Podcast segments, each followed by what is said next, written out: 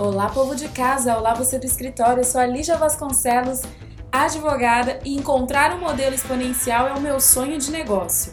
Continuamos com a nossa semana de podcasts da Femijuras em parceria com a ASP. Essa parceria nos proporcionou a utilização das salas de reunião aqui da nova sede na Alameda Santos, perto da Paulista. Hoje o assunto é direito empresarial e para isso convidamos a doutora Thais Vasconcelos, que é advogada especializada em direito contratual, tributário e societário pela FGV. Possui cursos de extensão em direito de startup, é fundadora e sócia executiva do escritório Maia Vasconcelos e Tosato Advogados. Eu conheci a doutora Thais pela rede Bitumami, uma aceleradora de empreendedorismo materno. Ali ela é mentora na rede me apresentou, a Femijuris foi acelerada ali e hoje eu também sou mentora. Boa tarde, Thaís. Boa tarde, Lígia. Eu queria agradecer primeiro o convite da Femijuris e a ASP por ter disponibilizado esse espaço. Está incrível o espaço e é sempre bom poder contribuir com conhecimento para outras mulheres advogadas. Ah, sensacional, mas ah, vou lembrar a Thaís aqui que hoje o assunto também é para empreendedoras, então vamos tentar falar sem juridiquês, fechado? Ok, combinado. Lá na rede a gente já está acostumado com esse linguajar. Nós temos alguns dados aqui sobre empreendedorismo no Brasil. O empreendedorismo feminino cresceu 34% em 14 anos. Mais de 7,9 milhões de mulheres abriram micro e pequenas empresas, como forma de alavancar a sua autonomia financeira. Em 2018, ganhamos ainda mais destaque. O número de mulheres envolvidas em negócios com até 3 anos e meio de atuação no mercado alcançou uma taxa de 15,4%, enquanto o segmento masculino somou 12,6% de participação. Thaís, como você é, consegue enxergar esse crescimento do empreendedorismo feminino? Você acredita que as mulheres são mais cautelosas em relação à estruturação jurídica? Bom, Lígia, é, eu acho que. Uh com relação ao aumento do empreendedorismo feminino, acho que uma coisa que é muito relevante, um dado muito relevante para a gente levar em consideração, é que muitas mulheres, a maior parte delas, passa a empreender após a licença maternidade. E uh, isso porque uma em cada quatro mulheres não volta a trabalhar da licença maternidade. Por, não só por serem mandadas embora, algumas porque simplesmente não se veem mais no mercado do no mundo corporativo tradicional, na, na profissão que estavam, e optam por empreender. É, e isso ajuda a crescer, né? O número de, empre... de mulheres empreendendo. Sem dúvida, isso é um, é um fator determinante. Outro fator determinante é que, uh, com o passar dos anos, as mulheres passaram a ter mais acesso a uma série de é, informações, dados, estudos, enfim, conseguiram se desenvolver mais para que essa, isso se tornasse uma realidade. Nunca como antes a gente teve tanta mulher trabalhando com tecnologia, por exemplo. Uhum.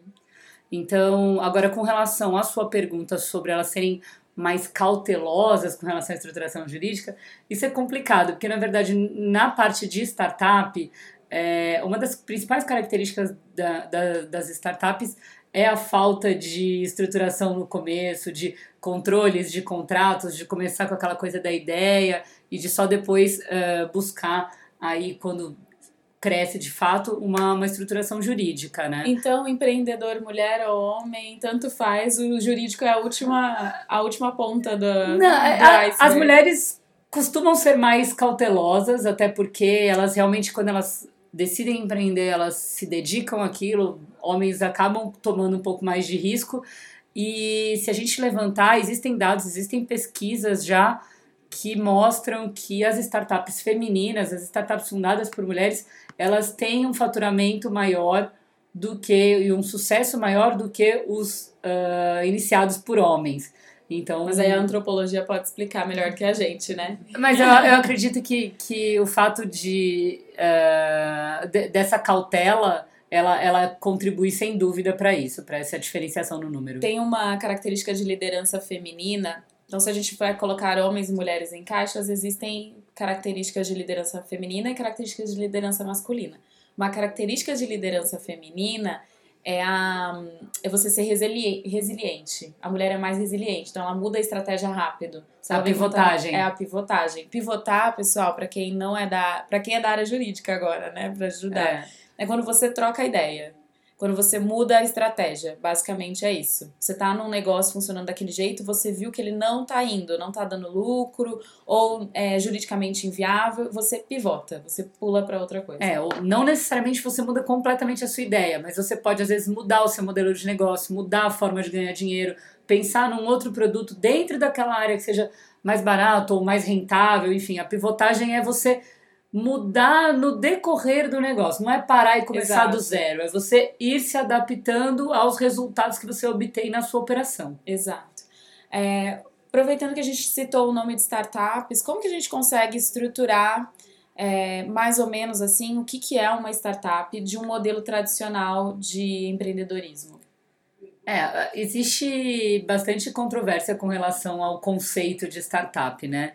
Muita gente uh, pensa que startup é só o Uber ou uma empresa com na garagem, uma com, empresa é, garagem. uma empresa de garagem de tecnologia e que vai valer milhões, mas o conceito de startup é uma empresa em início, né, no início uh, de operação, que tem poucos recursos e pouca organização no começo, mas que tem alto potencial de escalar. E aí, por escalar, a gente entende que com baixo custo, um baixo investimento em estrutura, você consegue atingir um grande número de pessoas e um grande número de faturamento. É por isso que empresas de tecnologia acabam sendo mais visadas no mundo de startup, porque é, essa escalada ela é mais é fácil quando você já tem algo, sei lá, um sistema, e aí você só precisa ter mais gente usando esse sistema, né? Acho que por isso que eu brinquei no começo, porque eu falei que eu queria ter um modelo exponencial. Então, é o sonho de todo mundo é ter um modelo escalável. E a gente associa startup à tecnologia, porque uma maneira de ser escalável é usando a tecnologia. Sem então, dúvida. hoje o que eu faço sozinha no meu escritório, assim, é pensar num modelo onde eu possa atingir mais pessoas é, Com usando- menos esforço. Com menos, esforço. estrutura. Exato, é isso. Menos esforço entre aspas, né? Que É, não, menos já acaba- estrutura, menos, menos investimento, na É, verdade. isso aí, menos investimento.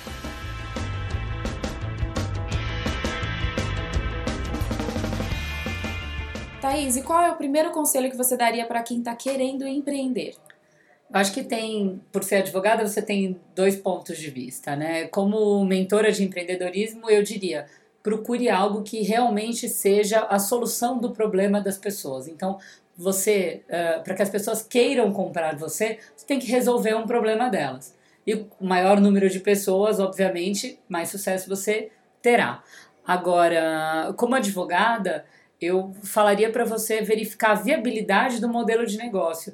Então, olha, realmente as pessoas estão dispostas a pagar por isso. Mas quanto? Esse quanto paga todos os custos? Se você realmente se estruturar, tiver uma empresa, tiver contador, quanto você vai pagar de imposto? Se você tiver que aumentar o seu preço para incluir todas essas você ainda vai ser interessante para as pessoas, as pessoas ainda vão querer te comprar. Então, essa estruturação do modelo de negócio, já pensando nos parâmetros jurídicos, ela é essencial para que você não gaste muito esforço e não, não consiga crescer depois com a empresa. É, às vezes as pessoas nos procuram sem um modelo de negócio claro, a gente acaba dando não uma consulta jurídica, mas uma mentoria nesse sentido.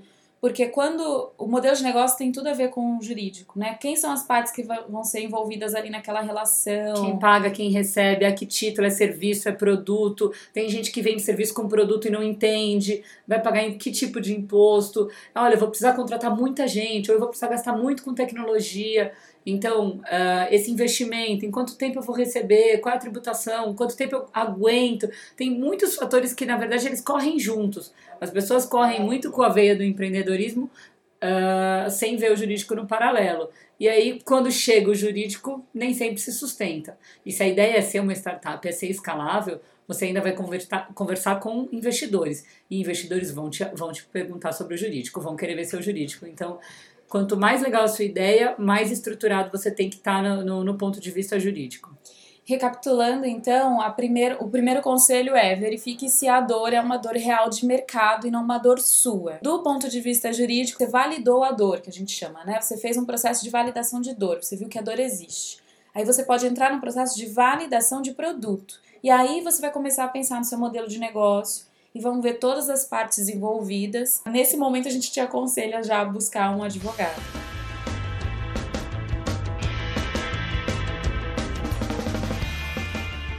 Aí, se a gente fosse dar um conselho então para as empresas e startups, quais são as cinco prioridades do ponto de vista jurídico que elas precisam se atentar? Eu levantei, fiz um artigo até sobre isso, onde eu pontuei cinco prioridades que eu vejo com frequência que são uh, fundamentais para uma empresa em estágio inicial. É, até um, um, dado interessante aqui que eu me lembrei, uh, foi feita uma pesquisa em que 18% das startups elas encerram suas atividades em até dois anos e 67% em até cinco anos, por, justamente por conta de não ter uh, cuidados que são necessários, principalmente do ponto de vista jurídico. E aí eu, pensando nisso, eu separei cinco pontos que eu acho importante. Então, um é a formalização da sua empresa, que é a constituição, ter CNPJ, ter um enquadramento fiscal e tudo mais.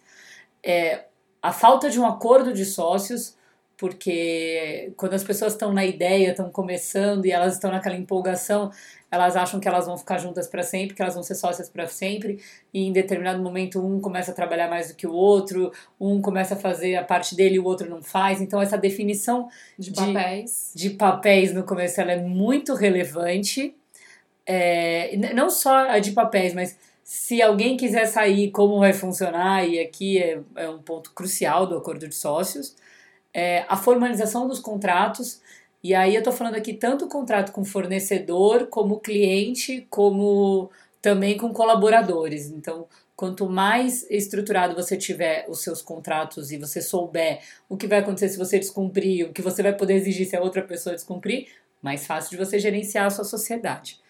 Uh, um outro ponto que eu acho muito relevante é verificar e ter certeza de que a sua propriedade intelectual ela está resguardada. Aí, por propriedade intelectual, como a gente também está falando com, com o empreendedor, não só com o advogado, eu acho que é importante a gente dividir que existem as patentes, que a gente tem patente de invenção ou de modelo de utilidade, que é quando alguém uh, desenvolve, inventa algo, né? Uh, a gente tem a marca, e aí por marca é logotipo, nome, site, aí a gente vai tem uma série de, de questões que envolvem a marca, e não necessariamente a sua marca é o mais importante no começo, mas se ela é o seu diferencial, talvez valha a pena você pensar nela desde o começo. O desenho industrial, e aí nesse ponto, todas essas. Uh, aí a gente tem também o direito do software, uhum. que é, tem uma legislação específica. Mas o registro, para você se, se proteger, esse registro ele é feito no INPI, é, que é o Instituto Nacional de Propriedade Industrial, vale a pena que neste momento também você consultar um advogado para fazer o registro de forma adequada, porque ele tem um custo, você tem custas para pagar e você tem um longo período para ser aprovado. No Brasil, uma marca chega a levar três anos para ser aprovada. Imagina se você leva três anos e descobre que fez da forma errada. Voltando naquele primeiro ponto, aquela primeira dica que você deu sobre a estruturação da empresa, eu vou abrir uma empresa qual estrutura jurídica eu devo utilizar. E a gente consegue falar um pouquinho, de uma maneira rápida e resumida, de todas as estruturas jurídicas, as formas, né? Tá. Tipos societários. Ok. É, esse é um questionamento que eu me deparo diariamente. E a minha resposta padrão é a resposta de advogado, que é depende.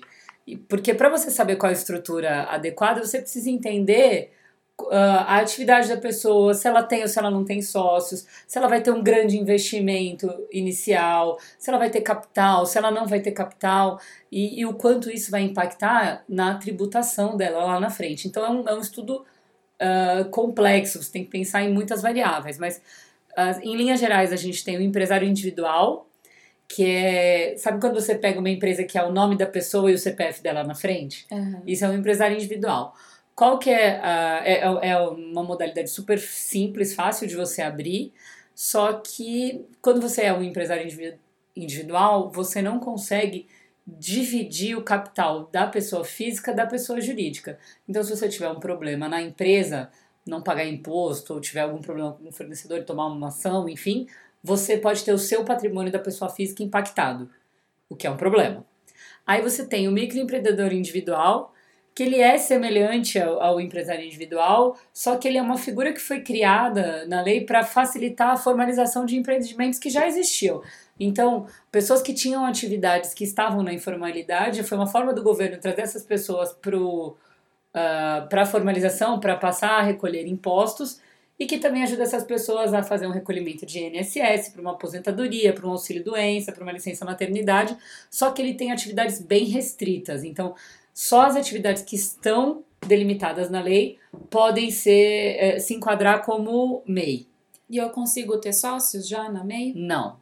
O MEI, assim como empresário individual, é da pessoa física. Então você tem assim, no, no, no MEI você tem atividades como passeador com cachorro, o DJ, a manicure, gente que tem atividade profissional, que tem condições de recolher um imposto se ele for pouco, tem a necessidade de ter uma formalização para poder conseguir um empréstimo no banco, para conseguir todos aqueles benefícios previdenciários, mas não tem condições de manter uma sociedade mesmo, uma empresa, contador e tudo mais. Uhum.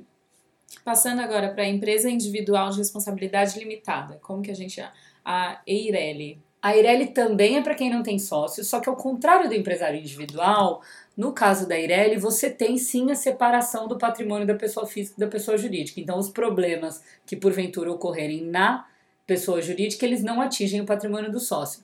Qual que é o problema da Ireli? Ela, ela foi criada para tentar afastar aquilo que a gente chamava de laranja, sócio cotinha. As pessoas precisavam abrir uma empresa e davam uma cota para a mãe, para o irmão e tal, só para poder viabilizar essa, essa limitação da responsabilidade. Porque na empresa, na sociedade limitada, você tem a necessidade de ter um sócio. Aí criou-se a Ireli do tipo, você consegue separar o seu patrimônio e, uh, e não ter sócio. Só que o problema é, para que os seus credores fiquem resguardados, a lei exige que você tenha um capital social mínimo de 100 salários mínimos, que hoje dá quase 100 mil reais.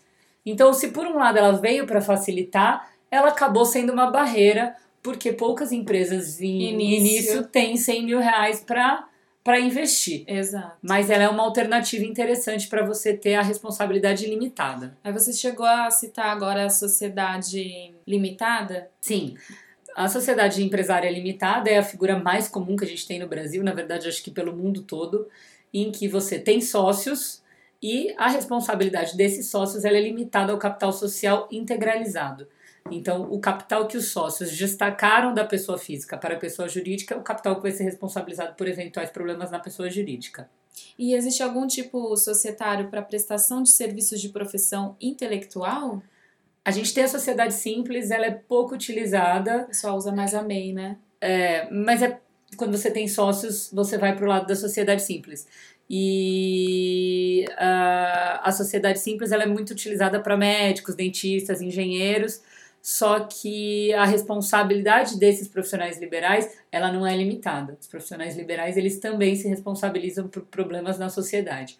Para você se, ter essa separação de patrimônio, você teria que ir ou para Ireli, ou para Limitada, ou para SA, que é o último tipo societário que a gente vai falar aqui agora. É, esse eu já estou muito importante, então eu já sou uma SA. Como que funciona? Então, a SA é a sociedade por ações.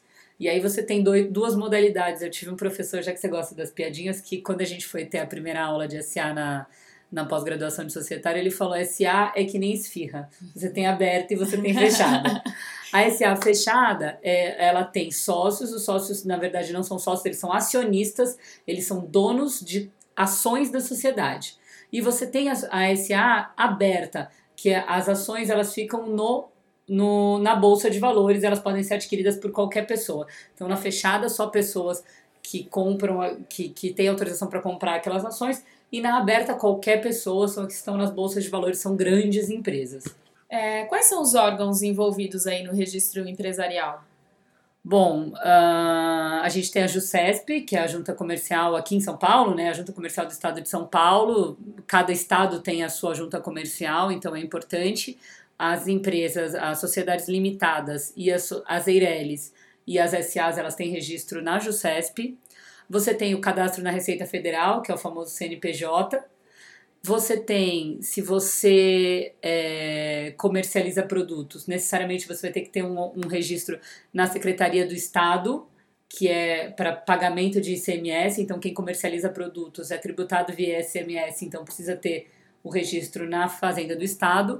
E se você é um prestador de serviço, você precisa também ter o registro na secretaria do, do município, que é quem faz a tributação do ISS, que é o Imposto de Serviço. E esse vai na prefeitura, então. É, não, Secretaria de Finanças da Prefeitura. É isso aí. E aí, uh, se você faz serviço e produto, você precisa ter todos eles. Ah, então, ixi, né, é trabalhoso, mas tem que, tem que resolver, gente. Resolve já no começo, que é a melhor coisa. Já procura um, um advogado, um contador, enfim, tenta pensar da melhor maneira possível o que o, o que ter um pensamento crítico em volta do que a sua empresa faz. É, eu acho que ainda que você não consiga lá no momento da ideia ter toda essa estrutura, o, o, como a gente mesmo falou, o investimento no início ele é focado na atividade mesmo, em fazer aquilo acontecer. Tenha em mente que você vai precisar disso, esteja minimamente preparado para os custos que isso vai te gerar, faça um contingenciamento, pense, mesmo que você não consiga hoje saber quanto você vai pagar de imposto, tenha em mente que você vai ter que pagar imposto para crescer, senão você vai ser sempre pequenininho. A partir do momento que você cresce, você quer negociar grandes valores ou com grandes empresas, ou não dá para não pagar imposto, Exato. não dá para não ter nota fiscal. Então, assim, tomara que você pague muito imposto, porque Exato. imposto ele incide em cima de faturamento, gente.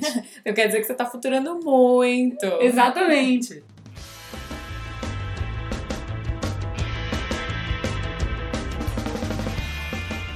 Caminhando para o final, quais são os cuidados que o empreendedor pode tomar quando ele tem algum negócio que envolva o ambiente online? Eu acho que quando você vai começar um negócio que você vai fazer isso uh, via online, uma coisa muito importante de você verificar é se aquele nome que você está investindo, o seu trabalho, o seu cartão, sua papelaria, ele está disponível para você ter o seu site, para você não ter um problema de você investir e aí chega lá no registro BR, esse site já existe. É, o registro BR ele custa super barato, a pesquisa é gratuita, não custa fazer a pesquisa é, antes de começar a investir. É, e aí, enfim, até antes de pensar no registro de marca, o registro BR, por ser muito mais barato, eu começaria por aí. Outra coisa que é bastante importante é que hoje no Brasil a gente tem uma.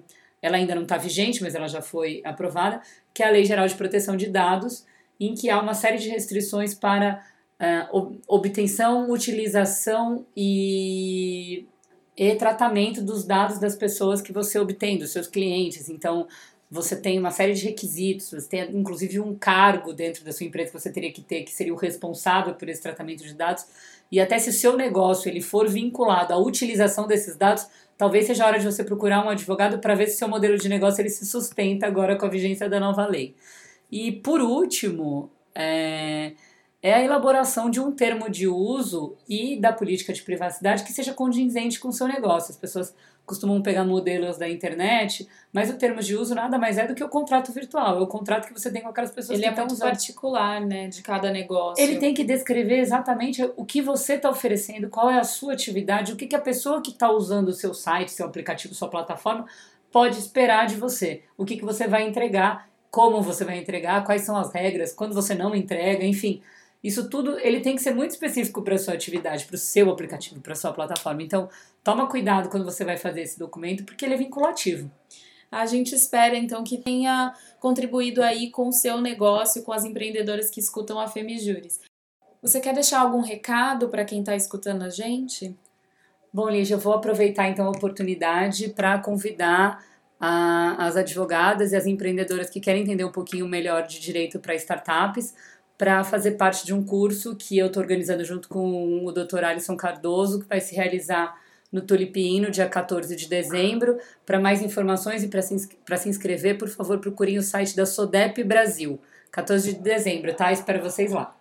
Agradeço a presença da doutora Thais. Obrigada, gente. Também adorei. Podem contar comigo em outras oportunidades. O que eu puder contribuir, eu acho legal. Qualquer dúvida, o e-mail da Femijuris é contatofemijuris.gmail.com. Envie seus questionamentos, a gente encaminha ou para a doutora Thais ou para as demais advogadas na área de direito empresarial.